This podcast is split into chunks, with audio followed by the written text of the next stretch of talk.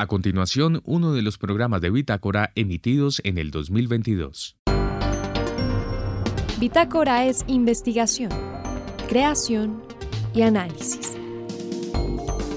Aquí comienza Bitácora por Javeriana Estéreo. Muy buenas noches y bienvenidos a este inicio de Bitácora y a este inicio de 2023. En esta emisión presentamos, hay hongos que infectan hormigas y las dejan adormiladas. Se llaman hormigas zombies y hablaremos de ellas en Bitácora. Y averiguamos qué aprenden los estudiantes de periodismo hoy en día en la Universidad Javeriana. Nos acompañará en esta misión el profesor Alejandro Manrique, quien coordina el énfasis profesional en esa área y Arte, Memoria y Construcción de Paz, una llamativa propuesta que comparte experiencias pedagógicas realizadas por artistas de Bogotá. Desde Artes nos acompañan y finalmente raposas, faras, chuchas son algunos de los nombres comunes del animal del que vamos a hablar esta noche. Investigadores colombianos reportan una nueva especie de estas zarigüeyas. María Fernanda Gutiérrez, José Vicente Arismendi, Laura del Soldaza, Juliana Sánchez y quien les habla Juan Sebastián Ortiz, estaremos con ustedes durante esta hora de Bitácora. Bienvenidos. Hay unos hongos capaces de matar insectos y además producir unos síntomas como zombies. Eh, esta historia nos la tiene la bióloga eh, Tatiana San Juan. Ella es eh, bióloga de la Universidad Nacional, tiene un doctorado en biología de la Universidad de Antioquia y trabaja en la Universidad de Antioquia o en la Universidad Nacional. Tatiana, bienvenida a Bitácora. buenas, ¿cómo está? Muchas buenas noches y cómo están todos los oyentes y a ti muchas gracias por invitarme. no, yo trabajo en diferentes universidades. Tengo una ONG con la que trabajo pues, en divulgación e investigación y obviamente soy investigadora asociada de la Universidad de Antioquia, de la Universidad Unitrópico y bueno, con ellos trabajo.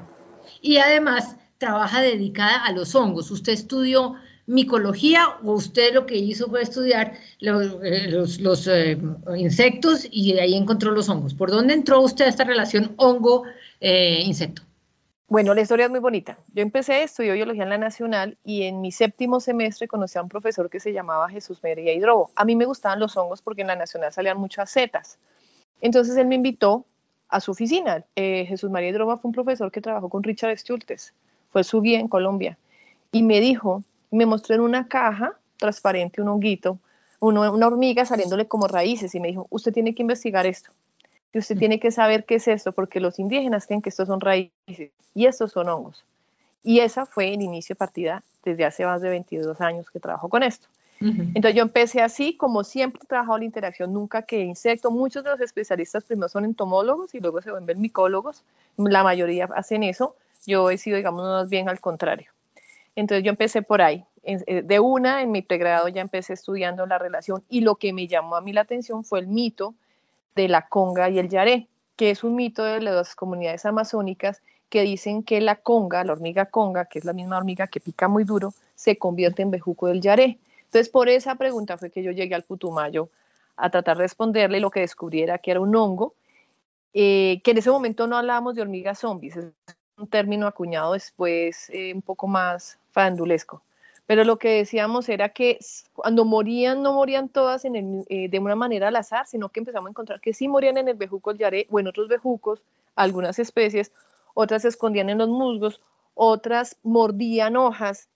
Y era interesante porque yo podía ir y muestrear, recoger todas las hormigas, limpiar el árbol y volver en tres meses y volvían, habían hormigas. Entonces yo, en ese momento fue la primera vez que yo hablé de cementerios de hormigas.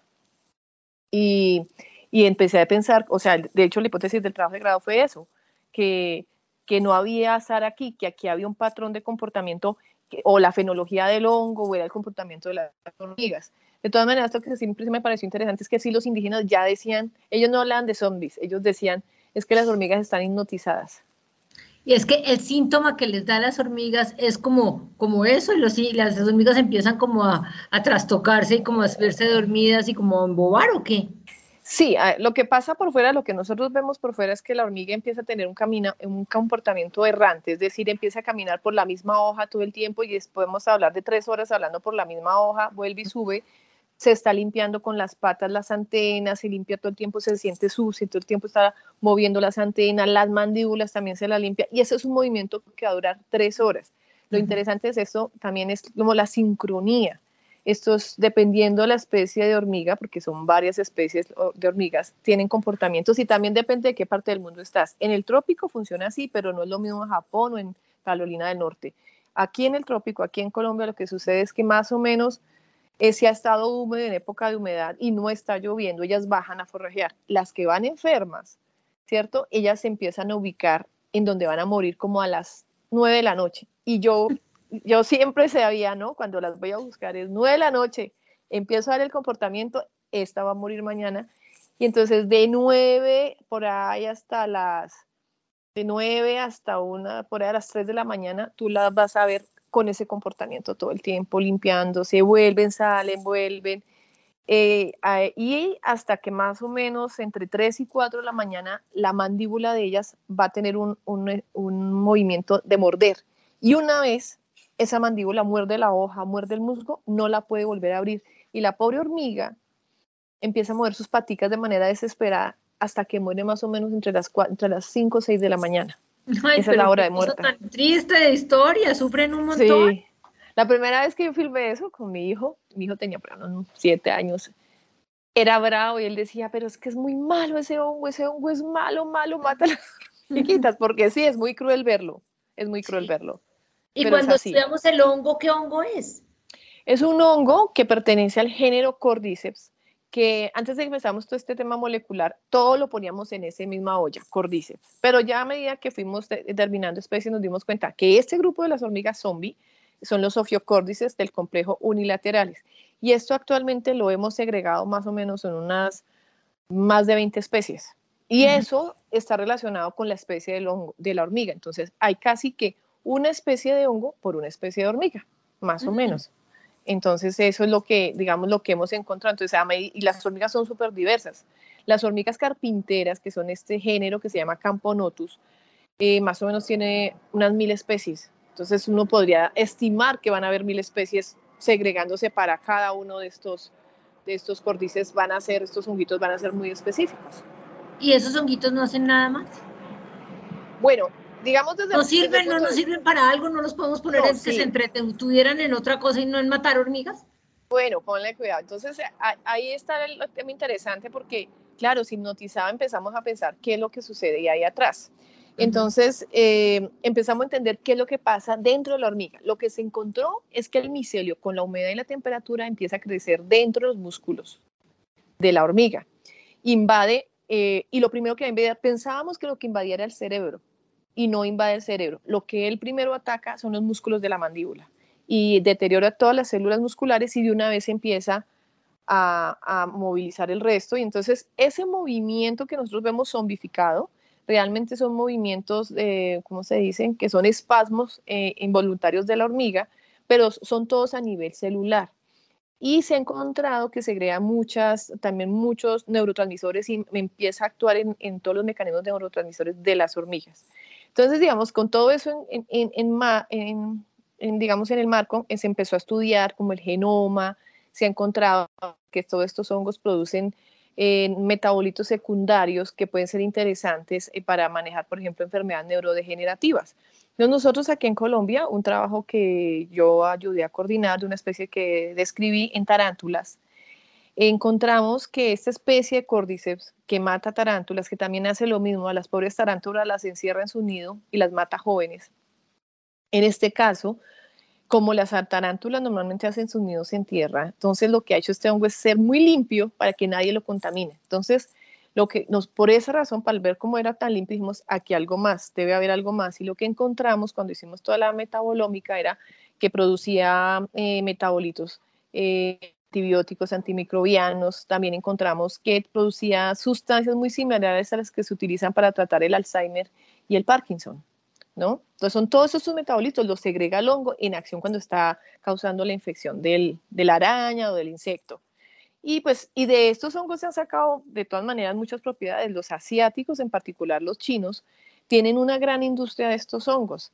Hay un hongo que se llama Ophiocordyceps sinensis, que crece en el Himalaya, más o menos a 5.000 metros de altura. Lo llaman el oro tibetano, ¿no? Más o menos un kilo de este hongo cuesta, a 2018 costaba 72 mil dólares. ¿sí? Sí, es muy valioso porque le hemos encontrado propiedades antitumorales, tiene, tiene mucho que ver en la fosforilación del ATM, o pues, para ponerlo en palabras más, más, coloquiales, eh, en toda la cadena de oxígeno, es decir, que es como una especie de Viagra, una especie de afrodisíaco que inmediatamente te va a dar energía.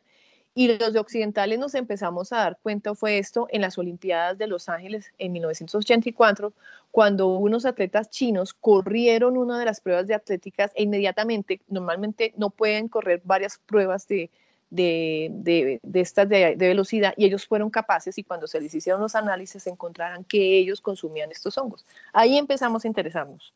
Pero uno consume el hongo o el producto del hongo. Uno no corre el riesgo de que si se come el hongo termine zombie. No, porque ya el hongo lo consume seco. Entonces mm, el hongo ya lo vas a consumir seco. Entonces lo que pasa es que este hongo que te digo no se cultiva. ¿sí? Recién se está empezando a cultivar en China, entonces tienen que irse a cosechar y, las, las, los nómadas del Himalaya se van al del Tíbet, se van a cosecharlo en la época de verano, ¿cierto? ¿Y, en dónde lo cosechan? Eh, más o menos eh, en, países como Bután, como China, como el Tíbet. ¿Cosechan en qué sitio? ¿En qué, en qué superficie? Esos son, esos son, esas son unas mariposas, unas polillas que normalmente las larvas están enterradas en el suelo y esos son pastizales. Y pues unos, ellos se van con familias enteras. Lo que ellos cosechan en ese verano les da para mantenerse el resto del año. Pero no entendí. Las mariposas, esas polillas son, también se infectan con el hongo y permiten que el hongo se multiplique dentro de ellas y lo que saca la gente para usar es los huevos o las larvas de las polillas. No, no, no, no. Lo que sucede es que cuando está la mariposa por ahí volando, se infecta y ella o, pone los huevos y los huevos los pone en la tierra. ¿Sí? y, crece el huevo y empieza a crecer la larva y en la tierra hay esporas de este hongo, así como para las hormigas, en las esporas están en las hojitas, en lo que ellas comen aquí también están estos pastizales, las larvas como todo el tiempo están comiendo, se infectan y estos hongos al ver que se infectan se entierran y se dice que se entierran más o menos seis meses hasta que va a salir el hongo. Y lo que ellos van a cosechar es el hongo que sale por encima de la tierra. ¿El hongo sale como si fuera un champiñón? Como si fuera un palito. Ok, sale, pero es decir, no es un hongo microscópico que se queda, no, es un hongo microscópico que se ve, que uno dice ahí está. Y además tiene clara las, el potencial que tiene, que según usted me dice es inmenso. Es decir, con razón que vale 70 y no sé cuántos miles de dólares el kilo, porque es un potencial. ¿Y ese potencial nadie lo ha explotado? ¿No es muy Claro. Claro que lo han explotado, precisamente los orientales que más han explotado esto, sobre todo en esta, en, esta especie, más o menos ellos llevan un uso por ahí de 500 años, no más, ¿sí? Mm. Pero hay otra especie que crece en chicharras, que se llama, eh, eh, bueno, la especie de Sophiocordyceps eh, sí, eh, sí, bueno, el nombre, pero ellos lo utilizan mucho para tratar enfermedades que tienen que ver con los riñones. Y de hecho, ellos llevan más de 20 años de ensayos clínicos y ellos ya lo producen de manera artificial y tú lo consigues en té, lo consigues en sobres, bebidas, ellos lo consumen mucho. Yo he estado en dos ocasiones en China y he visto cómo es la producción de ese.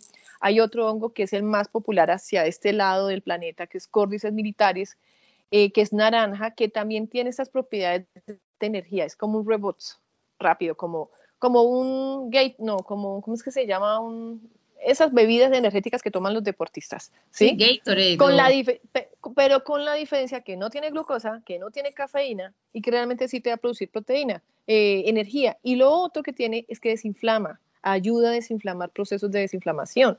Entonces, es diferente tomar eso a tomar un café. Yo que soy, por ejemplo, adicta al café, pues es que no sabe a café, pero es muy bueno tomárselo. Cuando está uno cansado se lo toma y de una es una maravilla. Pero no podría ser usado en los deportistas porque es un doping.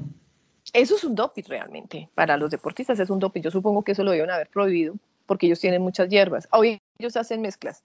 Pero digamos que ya en este mundo más occidental se producen, por ejemplo, en Corea, que es donde se logró, digamos, el cultivo más masivo, ellos hacen cremas, pastillas, gaseosas, tés, bueno, tienen ya productos para belleza, de y sí varias tiene efectos claros, se siente el Claro, claro, de hecho se tienen efectos, hay muchos estudios sobre su, su, su, poder como antiinflamatorio, sobre todo antifatiga, anti, antiinflamatorio, también tiene control, controla muchísimo el tema de, de, la tensión, o sea, de la presión arterial, pero digamos, pero depende de la especie, lo usan. Entonces, el, por ejemplo, el más costoso realmente sí tiene propiedades eh, antitumorales mm, comprobadísimas. Lo que pasa es que como es tan escaso, pues no lo usan. Eh, eh, pero, pero yo pensé cuando empezamos a hablar que el zombie, ese efecto zombie, era así, es decir, que la cosa se quedaba en las hormigas. Lo que me llama la atención es que no solamente no se queda en las hormigas, sino trasciende hasta la industria farmacéutica a unos costos y a una capacidad de ser investigado profunda. en Colombia no tenemos uno, uno de esos que sea nuestro.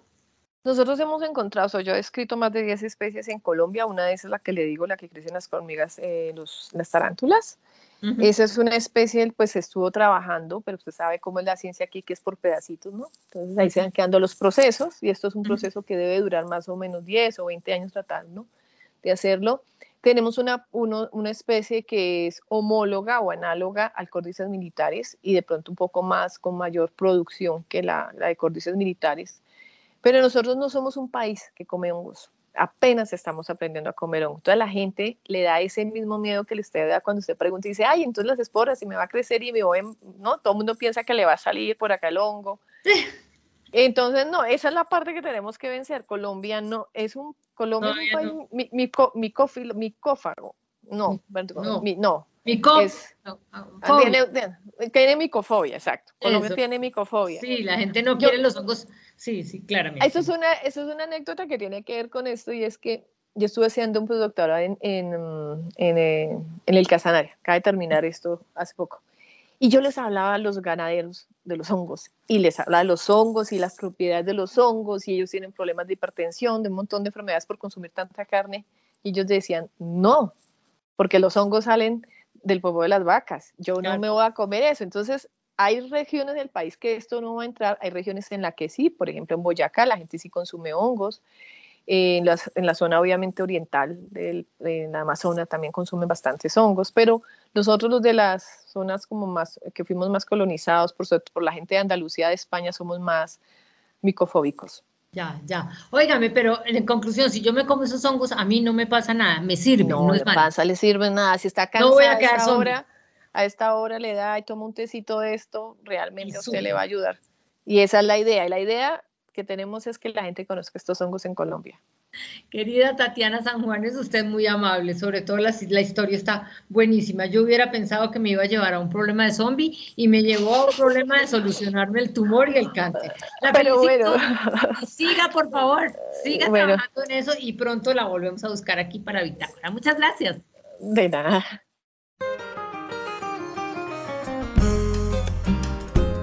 Y ahora en Bitácora, una muestra de la música sin fronteras de Javeriana Estéreo. País Martilica, intérprete Mario Canonge. Canción Siu Sager. Ya regresamos.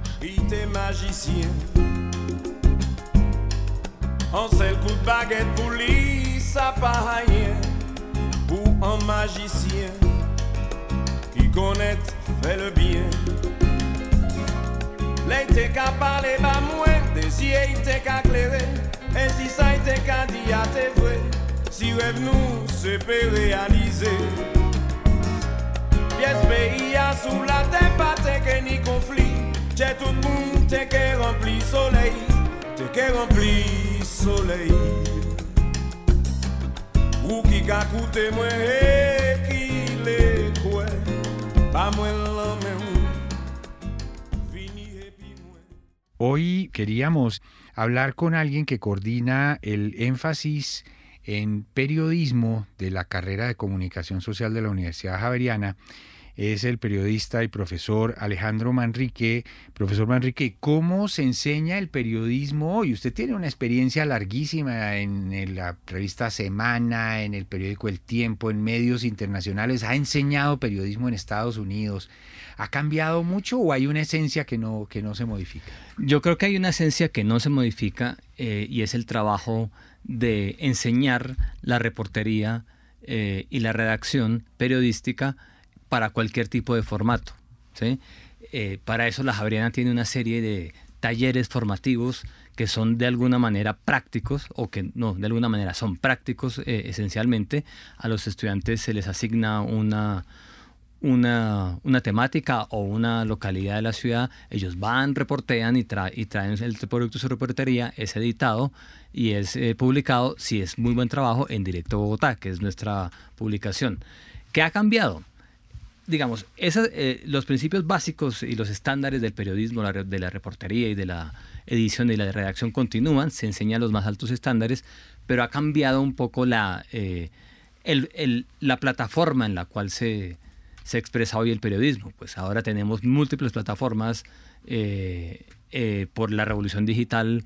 Entonces tenemos clases de audio para hacer podcast, no solo hacer radio, sino para hacer podcast. Tenemos clases de televisión, pero no solo es televisión como la conocemos tradicionalmente, sino para enseñamos a hacer los videos online, que son los productos más comercializados hoy y los más básicos, pues y también enseñamos pues los géneros, ¿no? En sus diversos formatos, los reportajes, los documentales, las crónicas, en cualquier formato.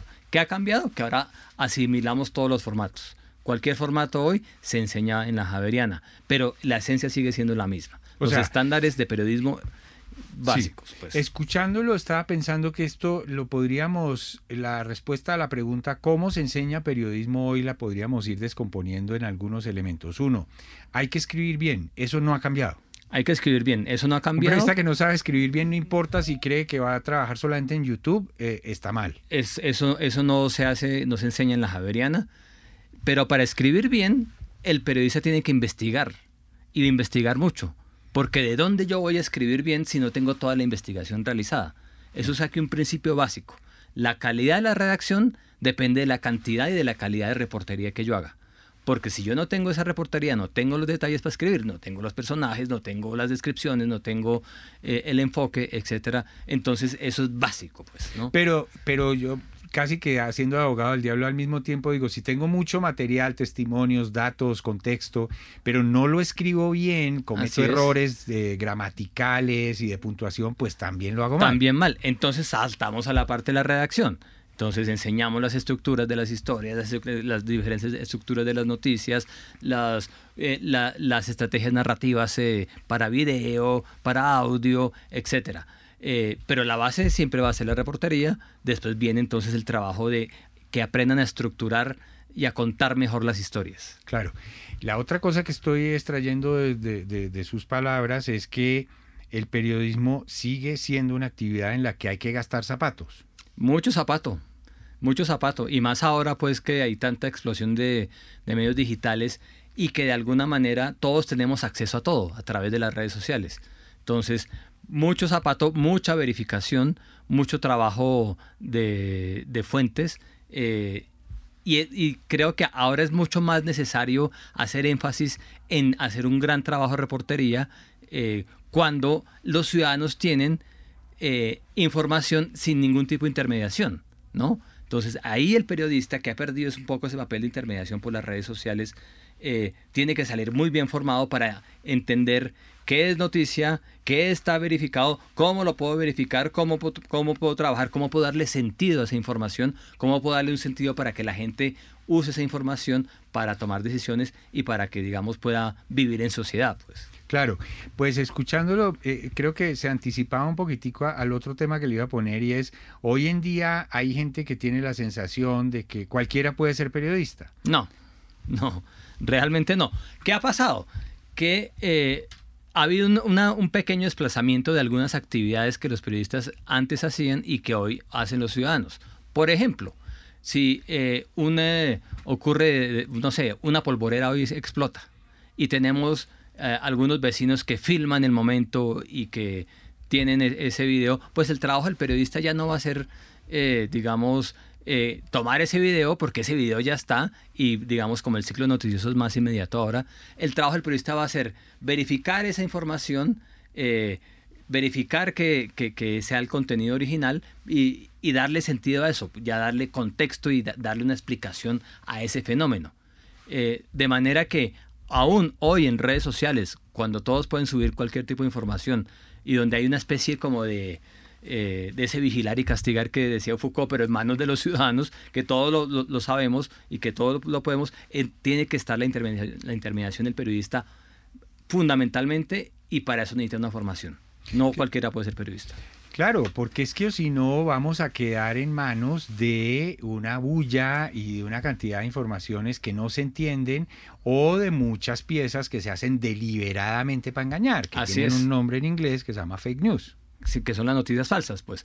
Y esas, y, esas piezas, digamos que parte ahora del periodismo también se dedica a, señalar qué es falso, qué es verdadero, eh, eh, qué, es, qué es verdad, qué es medio verdad, porque como ha habido esta explosión de supuesta información y también de propaganda, eh, que son las fake news, que no es otra cosa que propaganda, eh, pues eh, nuestra labor también consiste en formar periodistas que sepan verificar información, que sepan desmontar esas, esas narrativas falsas, esos fake news, pero que además lo hagan de una manera en que el, en que el lector no se sienta o la audiencia no se sienta como tratada como si fuera una audiencia ignorante, porque hemos notado que en la, en la narrativa de, las, de los verificados que se hacen de, de las fake news, a la gente no, le, no les gusta el tono, no le gusta la manera como se cuenta, no, no, no, no, le, no le gusta la... Entonces, todavía el periodismo está buscando una manera de, de,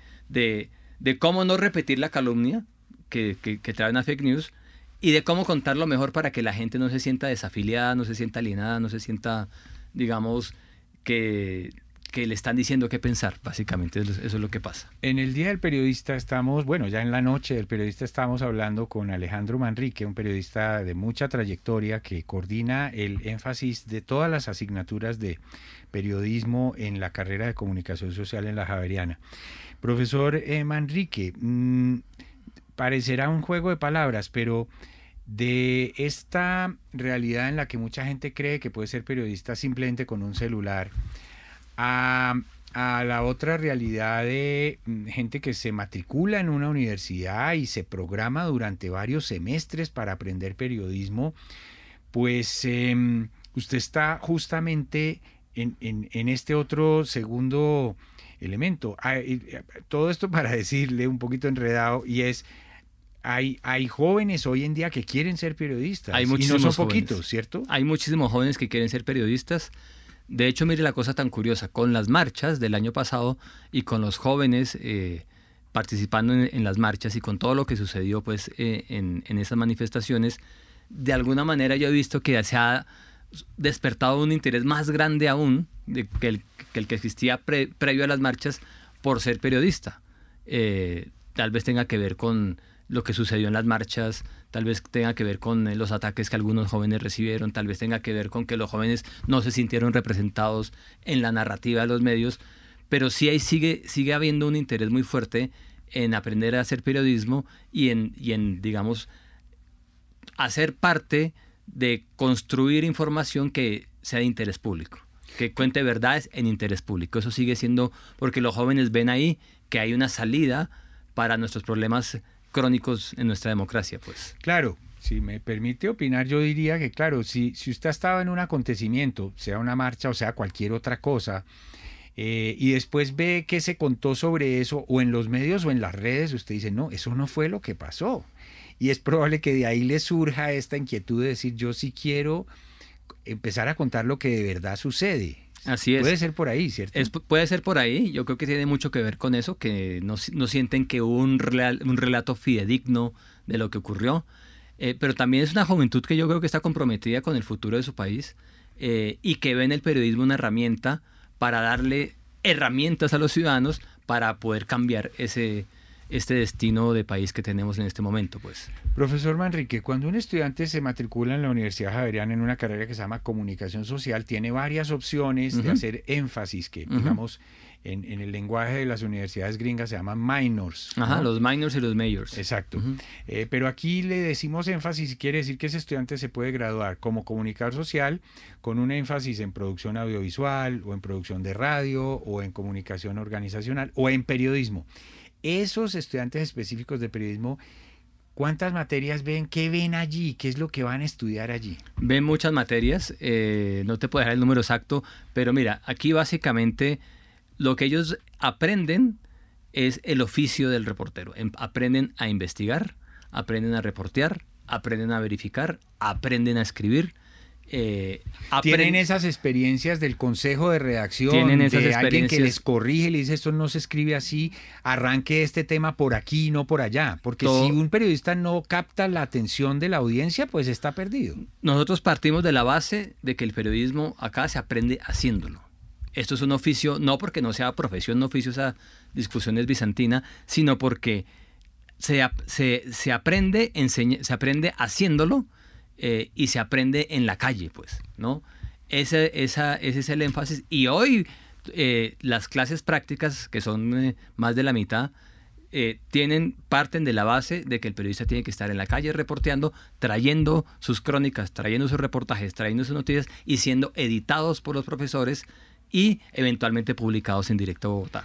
Y aquí hay cámaras, y aquí hay micrófonos, y aquí hay luces, y aquí hay todos los equipos que se necesitan para hacer producciones de buena calidad. Así es.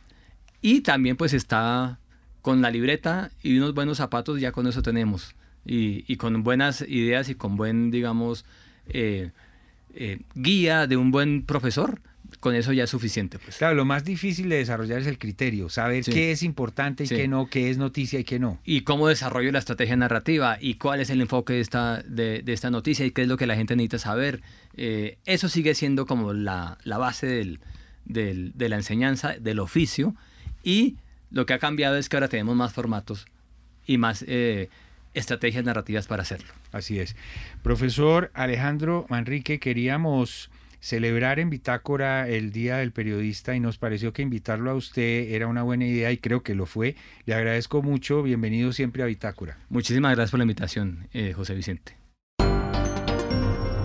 En Javeriana Stereo, el trino del día.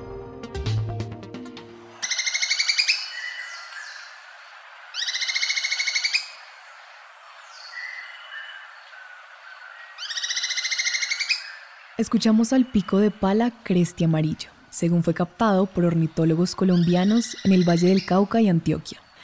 Este pajarito de 10 centímetros de altura vive prácticamente en toda Centro y Suramérica, pero curiosamente no se le ha visto en la región amazónica. Le gustan los árboles altos que estén cubiertos de plantas epífitas como las bromelias. El macho se reconoce por su cresta eréctil amarilla brillante, el pico es negro, de forma ancha y plana. Se alimenta de insectos y a veces se junta con otras especies para ir de cacería. Estas grabaciones del pico de palacresti amarillo, captadas en el Valle del Cauca y Antioquia, forman parte del Banco de Sonidos de Aves Colombianas recopilado por el Instituto von Humboldt y la Universidad de Cornell.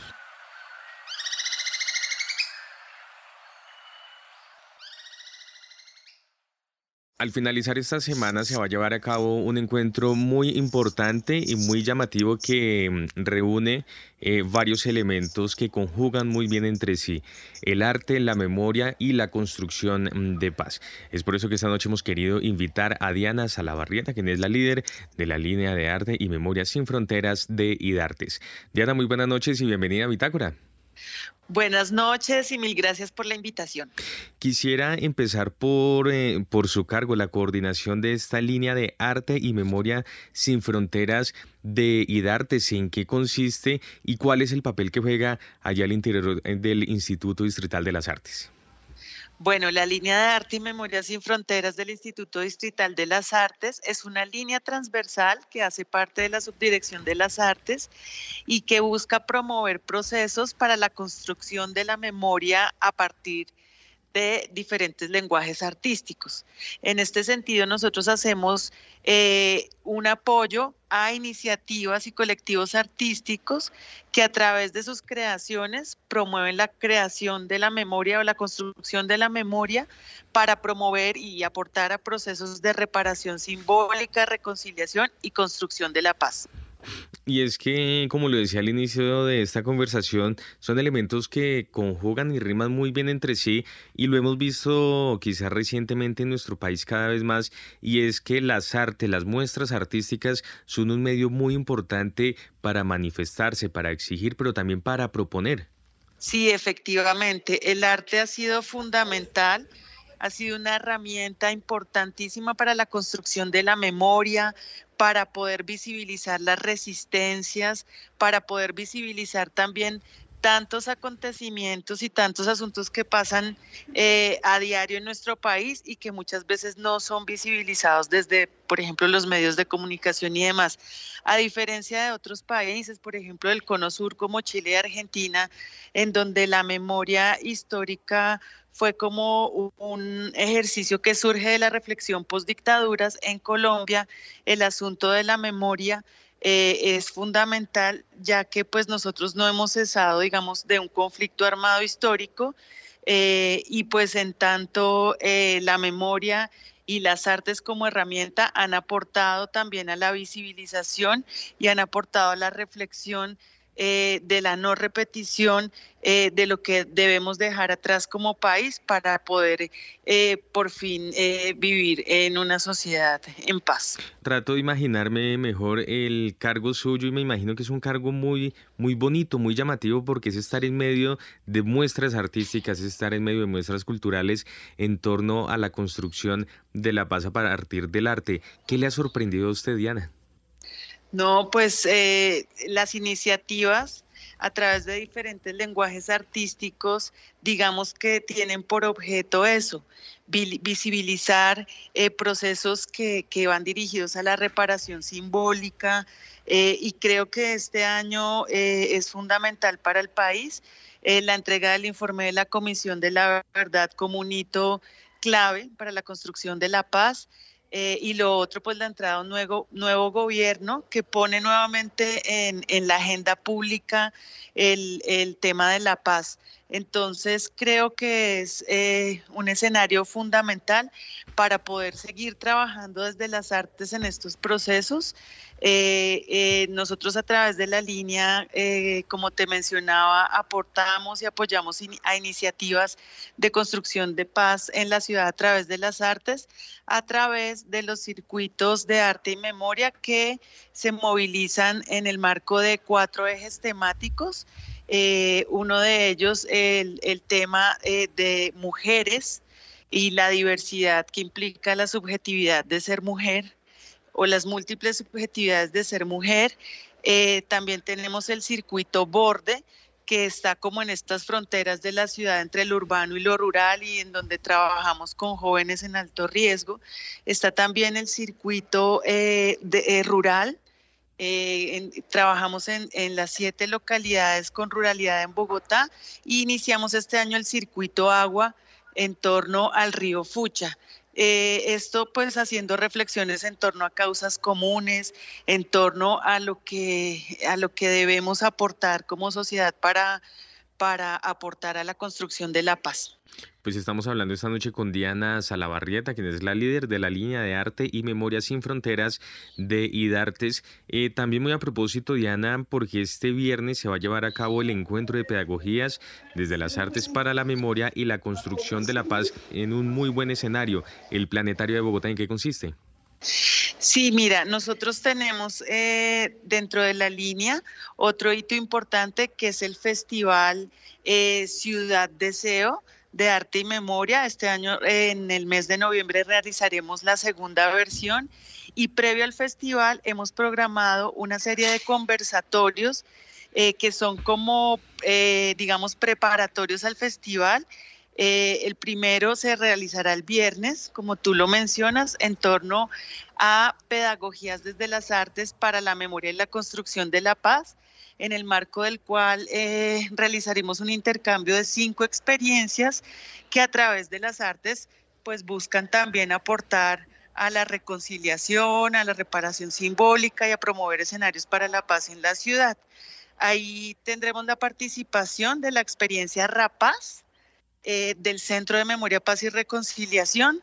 Eh, tendremos a la Fundación para la Reconciliación con la experiencia Podemos Ser y tendremos tres experiencias que desde el Instituto Distrital de las Artes hemos venido trabajando, dentro de ellas, como te mencionaba, el circuito borde que lidera la línea de arte y memoria y eh, dos experiencias que se han trabajado desde el programa Nidos, que es un programa dirigido a primera infancia.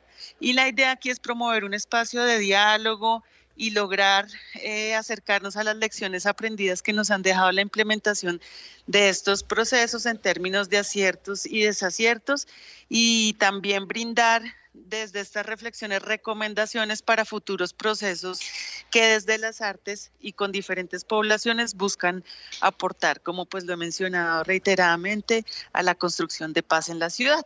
Diana, y es que usted mencionaba el Festival Ciudad en Deseo y este conversatorio hace parte de las actividades de la previa, si se quiere, de este festival. ¿Cuáles son las fechas cuando se va a llevar a cabo este Festival Ciudad Deseo y qué otras actividades van a ser parte de él? Bueno, el festival se llevará a cabo del 3 al 5 de noviembre.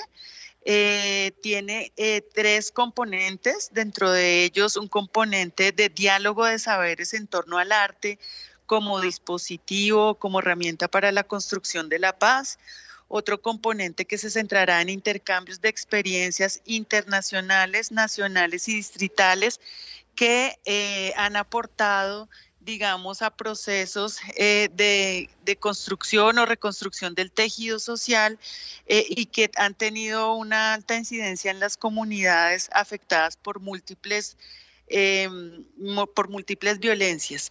Y tenemos otro, otro componente, perdóname, que es el de circulación, eh, en el que esperamos poder circular creaciones artísticas que han aportado también en estos procesos.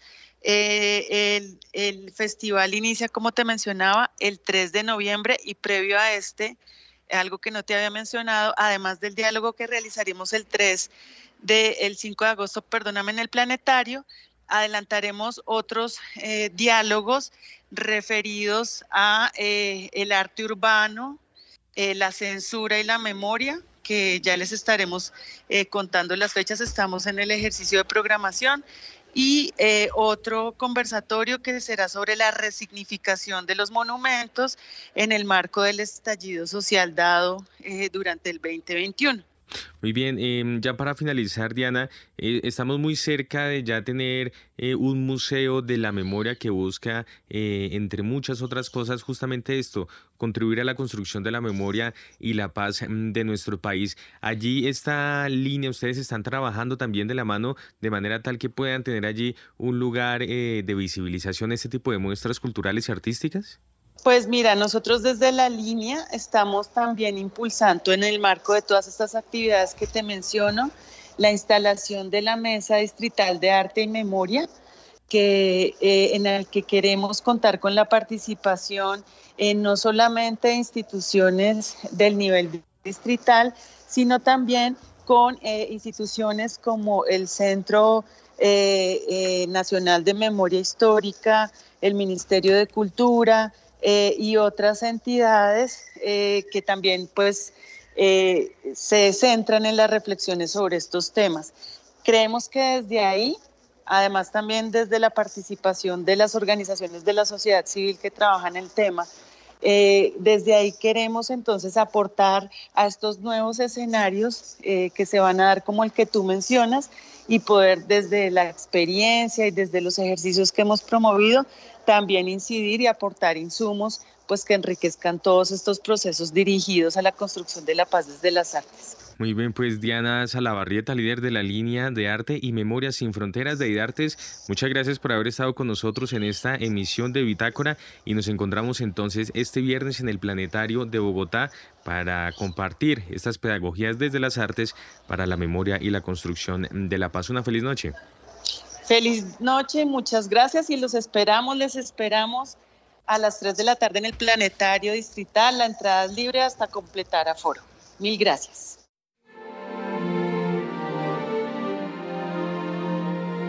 Y ahora en Bitácora, una muestra de la música sin fronteras de Javerian Estéreo. Países Francia y Líbano. Intérpretes Tufik Farouk y Jan Aded. Canción Destinos y Deseos. Ya regresamos.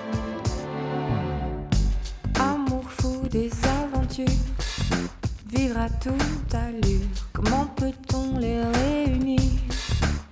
Destins et désirs, je veux tout et je ne veux rien. J'ai pris tant de chemins, on dirait que celui-là me conduit jusqu'à toi.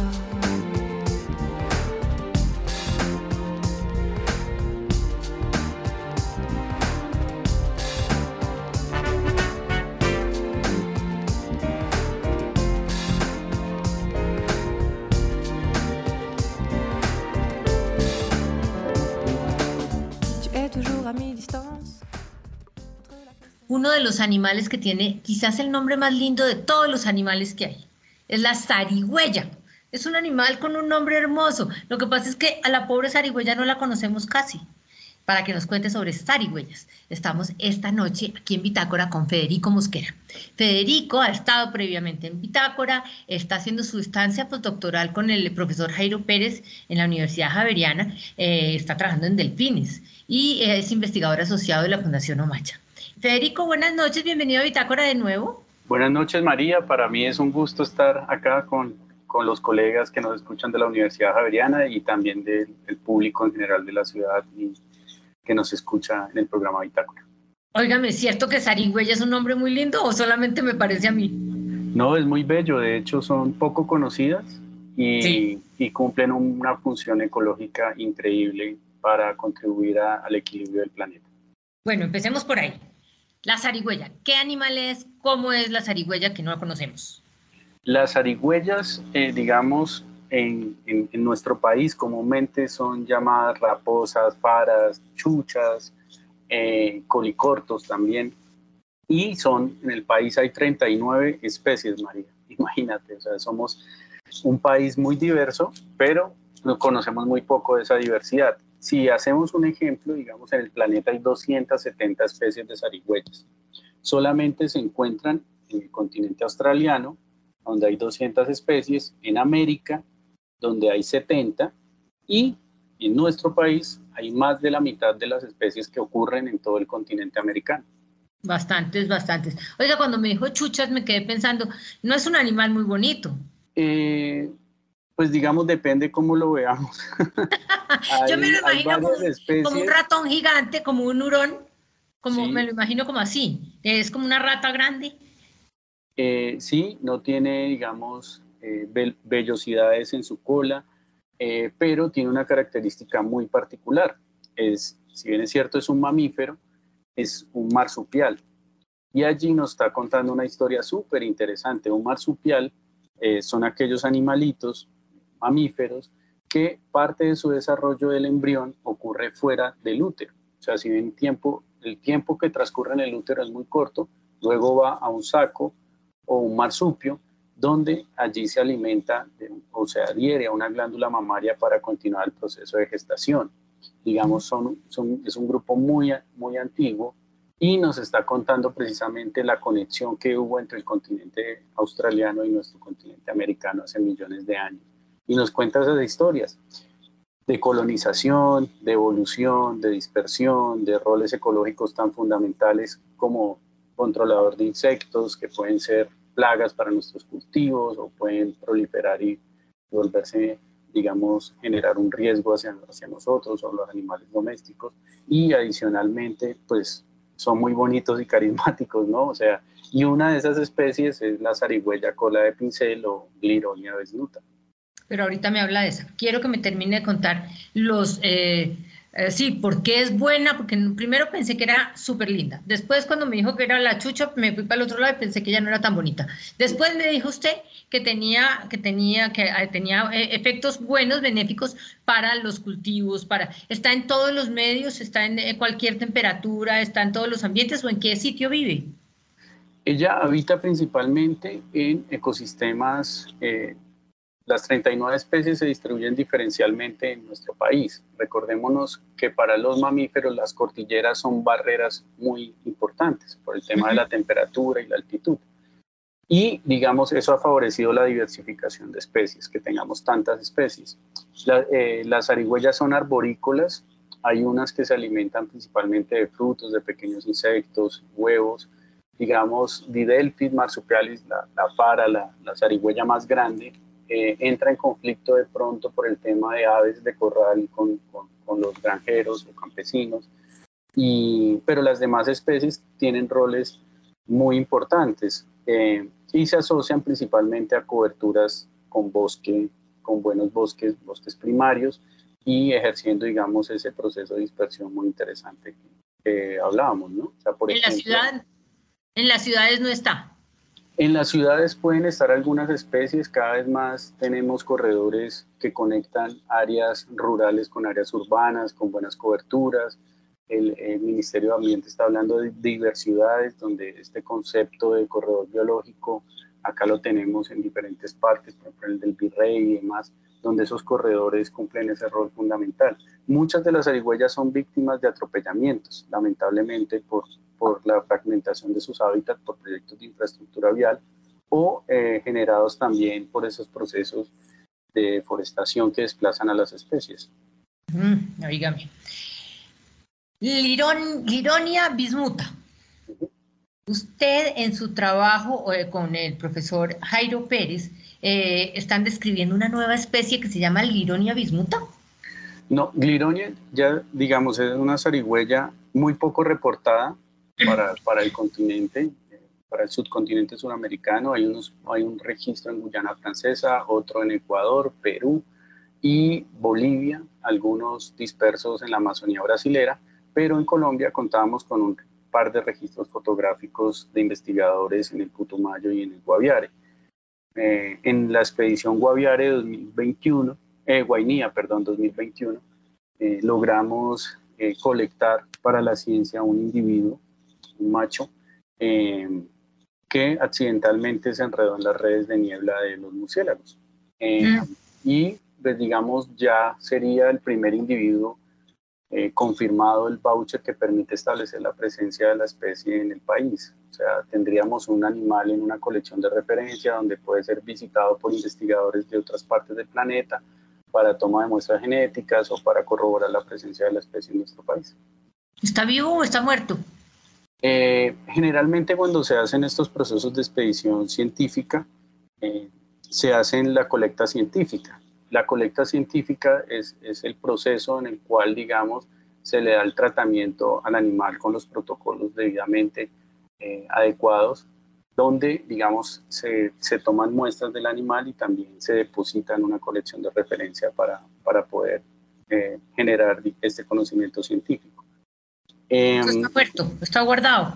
Está guardado en un museo, en una colección de referencia y, digamos, un poco también es, entender el rol de, la colecta científica y también el rol de la ciencia en nuestro país. Quizás eh, este debate es interesante darlo porque para ciertos grupos de ciudadanos la colecta científica en este contexto ambiental pues es vista con ojos inadecuados, ¿no? Pero digamos en este rol de un ecosistema tan amenazado, tan cambiante, nos dimos cuenta de la presencia de minería ilegal, el Guainía es la triple frontera entre Brasil, Colombia y Venezuela, deforestación, defaunación, eh, pérdida de los valores culturales de las comunidades ancestrales.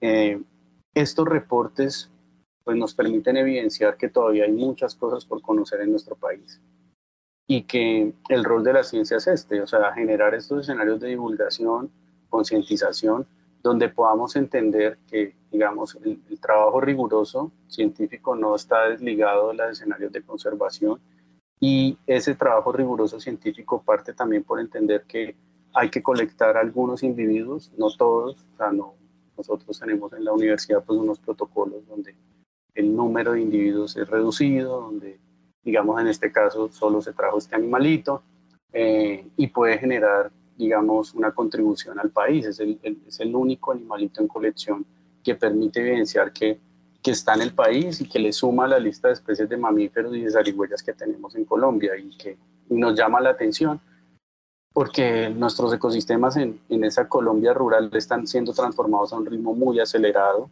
y estamos hablando de un contexto de pandemia, de cambio climático y quizás las decisiones políticas llegan un poco a destiempo de las realidades rurales, ¿no?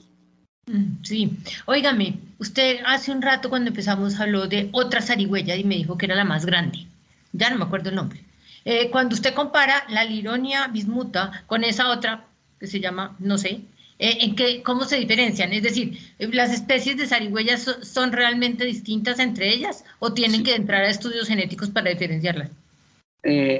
En algunos casos son muy parecidas, en otros esas 39 son muy distintas. Por ejemplo, este animalito, eh, Lironia, cabe en una mano humana. Mientras que, por ejemplo, si comparamos con Didelphis marsupialis, que es un animal casi de 3 de 1.5 a 2 kilos y medio, tamaño, que puede, digamos, depredar un ave como una gallina o, un ave como una ave silvestre. Es una, cosa grande. Sí, es una cosa grande.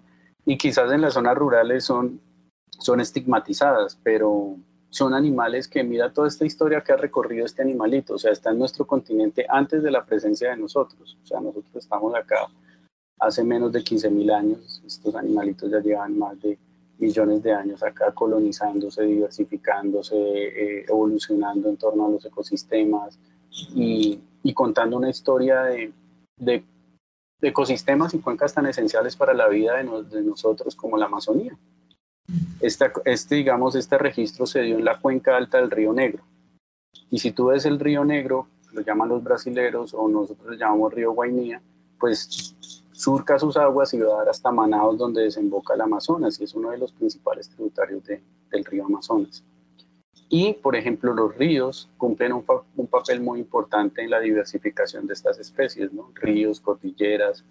Y y el mensaje de, que, de este registro también es comenzar a leer y entender el libro de la vida, ¿no? O sea, que a respetar, a respetar los ecosistemas, a respetar estos animalitos, a cambiar nuestras prácticas hacia modelos más sustentables y sostenibles. Eh, nos dimos cuenta que, por ejemplo, estas comunidades ancestrales han cambiado sus prácticas de cacería, han aumentado las densidades poblacionales, es muy difícil encontrar un mamífero grande, la presencia de la minería ilegal es, es nefasta en estos ríos porque del lado colombiano hay un control, pero cruzas la mitad del río y estás en Venezuela donde no hay control. Eh, o del lado brasilero también hay un control fuerte o presencia del Estado, pero del lado venezolano no la hay, entonces pues las balsas se corren hacia allá. Es la única oportunidad de vida para estas comunidades y para estos jóvenes, articularse a la minería ilegal allí en San Felipe y cuando llegamos, mostrarle otra realidad y otra opción de vida a, a, los chicos que pueden ser científicos, que pueden ser biólogos, que pueden ser descriptores de, de, la, de la biodiversidad de su territorio, pues también es grato, ¿no? ¿Y todo por una zarigüeya? Y todo por una zarigüeya y también por los delfines. Realmente estábamos haciendo una estimación poblacional de delfines. Eh, y generalmente estas expediciones científicas se articulan entre instituciones, eh, estaba WWF, la Fundación Omacha, la Universidad Javeriana. De las Javerianas tuvimos eh, el profesor